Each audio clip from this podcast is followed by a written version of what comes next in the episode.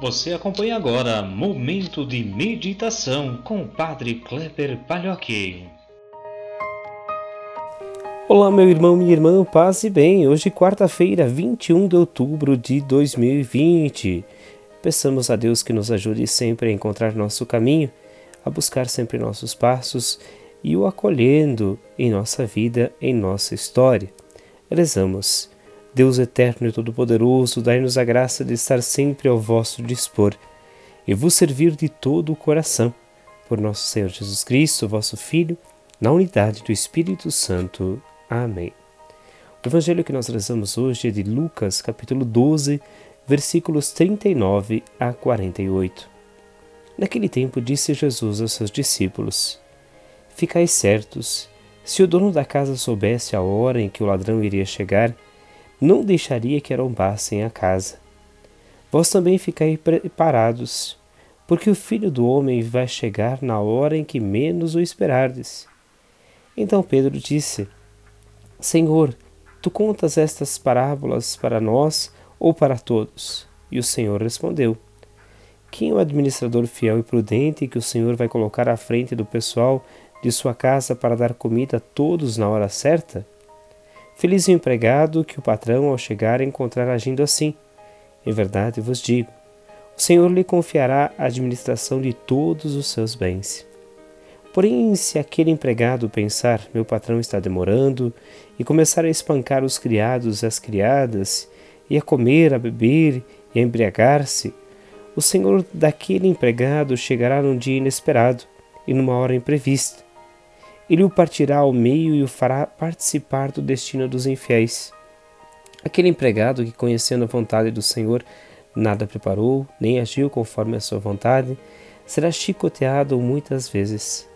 Porém, empregado que não conhecia essa vontade e fez coisas que merecem castigo será chicoteado poucas vezes. A quem muito foi dado, muito será pedido. A quem muito foi, foi confiado, muito mais será exigido.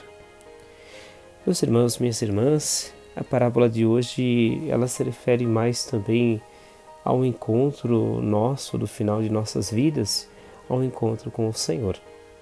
Em especial nós seguimos olhando para o capítulo 12 de Lucas, que nos aponta um pouco esta compreensão é, da vigilância, de estarmos preparados para a hora que o Senhor chegar. Jesus nos aponta que aquele que sabe a vontade do Senhor e a faz errado, seu julgamento será o mais duro.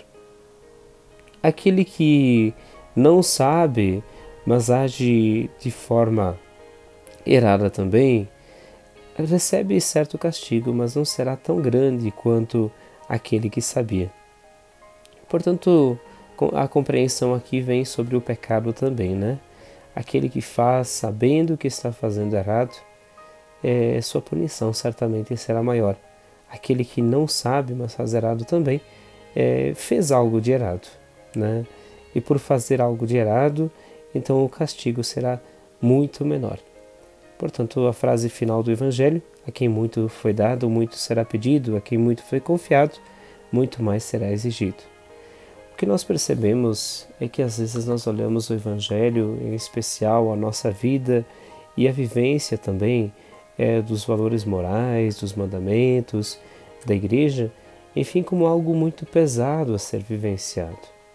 Nós esquecemos o tão bem que elas nos fazem quando nós aprendemos a agir conforme a vontade de Deus.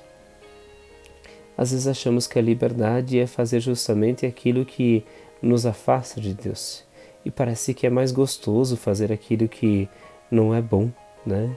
Aquilo que é escondido, aquilo que não é permitido.